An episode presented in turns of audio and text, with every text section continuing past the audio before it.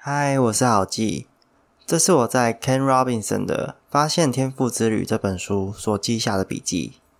不知道你有没有听说过，传统教育是会扼杀人类的天赋？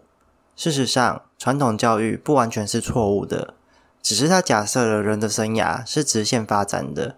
直线发展的意思是，只要你成绩够好，就可以考上好大学，未来就会有好工作，然后你就可以结婚生子。买房买车，一直在这份工作待到退休为止，这和现实全然不符。现实中很少有人的生涯是像这样完全直线的，这导致我们产生了一种职涯迷失。选择工作时，我们总会先去看职场中有哪些职业是自己可以做的，而不是先看我到底是怎样的人。对，没有错，我们不停看向外面的工作机会和待遇。却没有深入了解自己的事性。虽然我找不到高薪的工作，也不明白自己的天赋在哪，但我明明就有很多擅长的事情，却搞得自己好像什么都不行。因为职场上好像不需要我，给予我的价值很低，所以连我自己都这样迷失了。当你陷入这种盲点，天赋就会被隐藏起来。想想看，以前我们是如何被教育定型的？学生整天坐在位置上看书、听课、考试，而学校只专注在某些学业能力，造成有许多天赋是传统教育无法显现的，还有可能会误导你，让你以为自己是个笨蛋。但每个人适合的学习方式并不一样，无法适应这样的传统教育，并不代表你就是不聪明的，就是没有才能的，这反而会让你的天赋被隐藏起来。你可能以为你天生数理就不好，或是英文说的很烂，但也许只是学习方式不适合你的风格而已。你可能会因此误以为自己没有天分。可是有时候，同一个科目换了不同老师以后，影响了你对这个科目的喜爱程度，结果你的成绩就突然变好了。这就是很明显的例子。许多孩子之所以在学校坐不住，这不是什么 ADHD。而是因为学校要他们做的事情实在是太无聊了，你必须一整天强迫自己练习做好、闭嘴，然后听课。我们正在抹杀孩子的创造力。很不巧的是，旁边的网络世界就有趣多了。别忘了，孩子天生就具有好奇心和专注力。孩子喜欢上网，喜欢玩游戏，这是再正常不过的事情了。有一个例子是。当别人都害怕给四岁女孩一把铁锤的时候，有个女孩在四岁时就从外公的手中拿到了一把铁锤。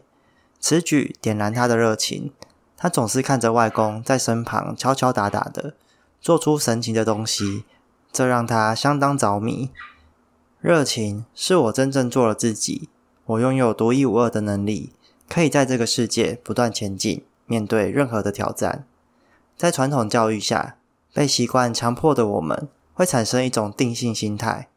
老天给你一副牌，你就只能默默接受，所以你缺少了自己的灵魂，你找不到自己的热爱。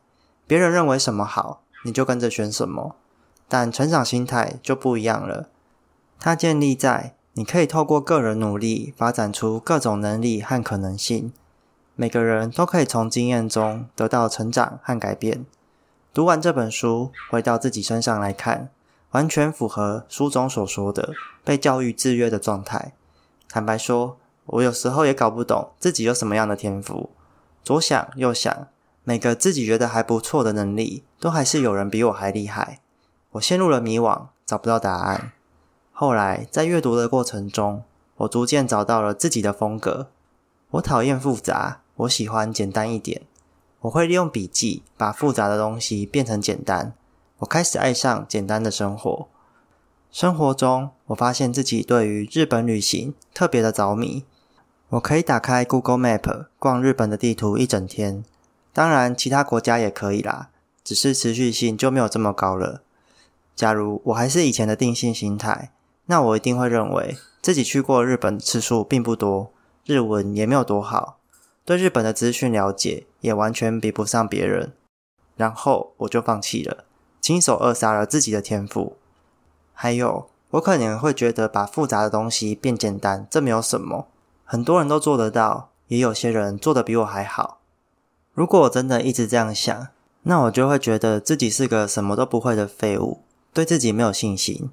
但现在心态不同了，成长的心态让我更愿意持续下去。天赋不是比别人厉害才叫做天赋，而是你拥有热情，愿意深入，并且乐在其中。就像运动赛场上，不是每个拿金牌的才是真的对运动有天赋的人。那些拿铜牌甚至没有得名的运动选手，难道就不能算是有天赋吗？他们的能力都远远比一般人还要好很多。但如果他们觉得自己拿不到金牌就放弃了，那就太可惜了。一份工作，如果只是拥有才能却没有热情，那你可能会做得很无力，无法长久。但如果你拥有满满的热情，就算缺少一点才能，你还是可以快乐的享受工作。所以说，你的天赋是什么呢？有没有什么也许是天赋的事情，却被你给舍弃的呢？欢迎留言分享给大家哟。我是郝记，我们下次见，拜拜。